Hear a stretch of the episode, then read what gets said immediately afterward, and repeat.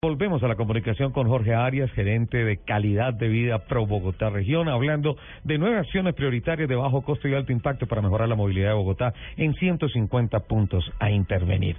Hemos hablado de algunos aspectos de cultura ciudadana, de no invadir eh, el espacio de las calles, de las avenidas, de las carreras con carros parqueados ahí, las calles no son parqueaderos. Y hay un punto muy importante, dice mejorar cruces claves de los 3.753 kilómetros de malla vial arterial, el 12.4% están en mal estado y el 17% en condiciones regulares. Ese mal estado y en condiciones regulares generan una afectación sin duda alguna con relación a la movilidad, la velocidad de movilidad y al, digamos que la, la armonía en el momento de desplazarse en un automóvil en la capital de la República. ¿Por qué?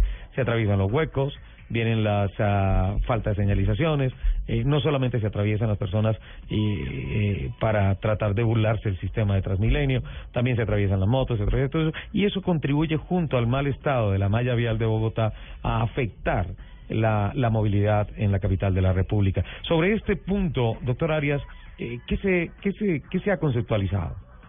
Eh, así es, Ricardo. La propuesta que hace Pro es dirigir los procesos de mantenimiento a los puntos críticos de intersecciones claves de la ciudad.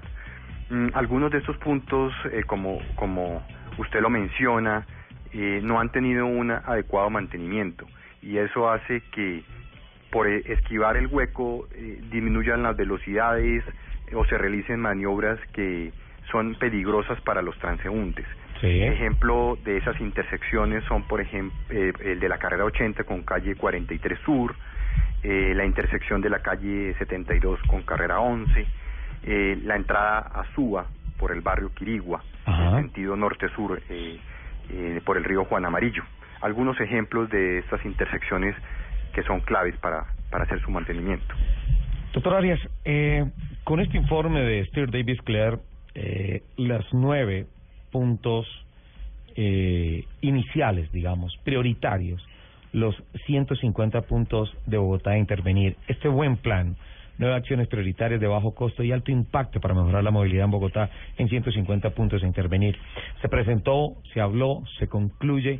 De aquí, ¿qué acciones se desprenden para decir, listo, estos nueve puntos ya son una actividad de la Administración Distrital de Bogotá. Sobre esto ya estamos trabajando o en tantos meses vamos a empezar. ¿Qué viene después de esto?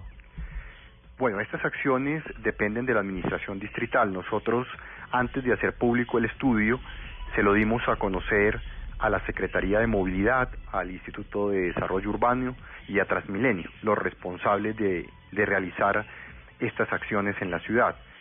Ellos nos manifiestan que algunos de estos puntos los van a incluir dentro de sus planes y nosotros esperamos que en los próximos seis meses estén adelantando las obras de algunas de estas. Nosotros obviamente haremos seguimiento eh, a, a, las, a las acciones que van a hacer estas entidades. Doctor Arias, le invitamos muy especialmente a que nos mantenga al tanto de qué pasa después de este informe y cómo se activa el plan de trabajo sobre Bogotá, porque realmente los bogotanos estamos esperando que hayan acciones efectivas en favor de la movilidad. ¿Me parece? Claro, Ricardo, con mucho gusto. Muchísimas gracias, señor, por su tiempo y por esta entrevista. A ustedes, muy amable. Jorge Arias, gerente de calidad de vida Pro Bogotá Región.